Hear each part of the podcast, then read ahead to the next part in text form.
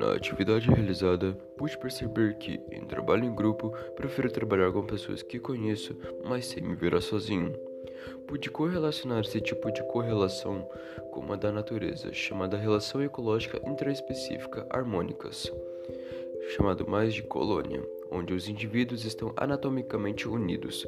Podem ou não ocorrer divisões de trabalhos, como um dos exemplos seria a caravela portuguesa, onde no mais você pode trazer benefício unâmito, ou seja, benefícios para si próprio ou para sua próprio tipo de espécie.